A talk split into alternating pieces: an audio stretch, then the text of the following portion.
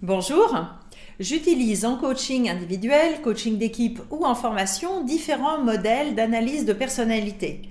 Quand il s'agit de mieux communiquer de manière individuelle ou en équipe, j'apprécie beaucoup le modèle process communication basé sur six dimensions psychologiques que nous avons tous en nous plus ou moins développées.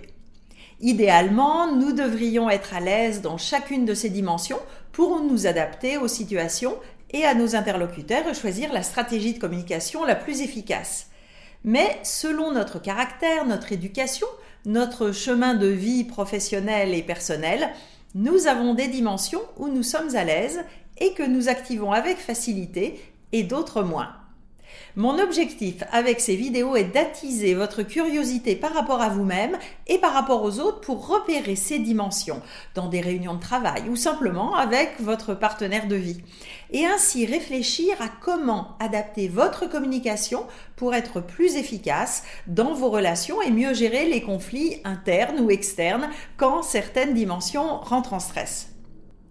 Je vais maintenant vous présenter quelques grandes caractéristiques de la dimension analyseur dans le modèle process communication, afin que vous puissiez la repérer chez vous ou chez les autres et pourquoi pas vous inciter à plus la développer si vous voulez mieux exploiter son potentiel.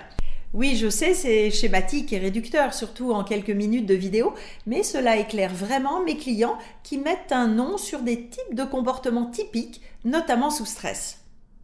Donc la dimension analyseur ou thinker en anglais, c'est notre côté rationnel, notre ordinateur interne. Je filtre la réalité selon les faits, je les analyse, je les organise, je les synthétise. C'est aussi mon côté gros bosseur ou première de la classe et la reconnaissance de mon travail et de ma compétence est primordiale. Il y a aussi un besoin d'efficacité et de contrôle lié à cette dimension. Contrôle de mon temps, des budgets, des responsabilités.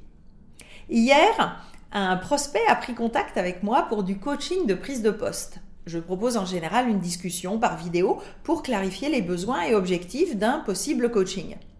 Sans même que je l'ai demandé, cette personne m'a envoyé pour ce rendez-vous ses objectifs de coaching dans un tableau Excel avec 4 axes, 24 sujets, et je vous passe les sous-sujets et les descriptifs, les niveaux de priorité et d'urgence de chacun. Clairement, une dimension analyseur très développée. Les côtés positifs de cette dimension, c'est son efficacité, sa capacité d'être logique, d'organiser, de planifier. Et les grosses organisations en général recherchent et valorisent les personnes avec une grande dimension analyseur. En revanche, je peux me perdre dans les détails et si je ne me sens pas compétente ou reconnue pour mon travail, ou si je perds le contrôle de la situation, cette dimension va rentrer en stress. Et si elle est dominante chez vous, deux types de réactions risquent de se combiner.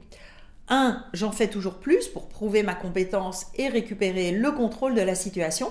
D'ailleurs, cette dimension était appelée jusqu'à peu travaillomane dans le modèle en français. Deux, je me crispe, j'ai du mal à déléguer, voire je fais à la place des autres, je pinaille et j'attaque éventuellement les autres sur leur manque de compétences.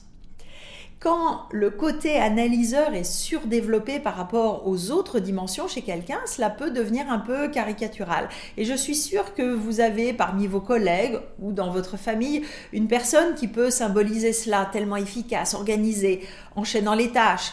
Quand le lave-vaisselle est vidé, allons vite faire une lessive et parfois aussi un peu maniaque et perfectionniste avec elle-même et avec les autres. Ou peut-être que c'est vous. Je vous rassure, ce n'est pas grave et il n'y a pas de jugement, pas de type de personnalité meilleur qu'un autre. Le tout est d'en être conscient et de pratiquer pour être plus flexible dans votre communication et aussi d'anticiper vos pièges favoris. Si vous souhaitez mieux vous comprendre, mieux comprendre vos collègues, améliorer votre communication et votre gestion du stress, un outil comme la process communication est vraiment intéressant. Ceci n'est qu'un aperçu de quelques éléments du modèle et surtout la mise en pratique autour de cas réels pour vous est encore plus intéressante que la théorie. Alors j'utilise le modèle PCM en coaching individuel, notamment en coaching de carrière, en travaillant à partir de votre inventaire de personnalité, process communication, en coaching d'équipe ou de comité de direction, en atelier de cohésion d'équipe ou de formation. Et ça me fera plaisir de discuter du format pertinent pour vous. Contactez-moi. J'espère que cette vidéo vous aura donné envie de développer votre compréhension de vous-même et des autres pour développer des relations plus riches. Si ces sujets vous intéressent, abonnez-vous maintenant à ma chaîne en activant les notifications pour être prévenu des prochaines vidéos.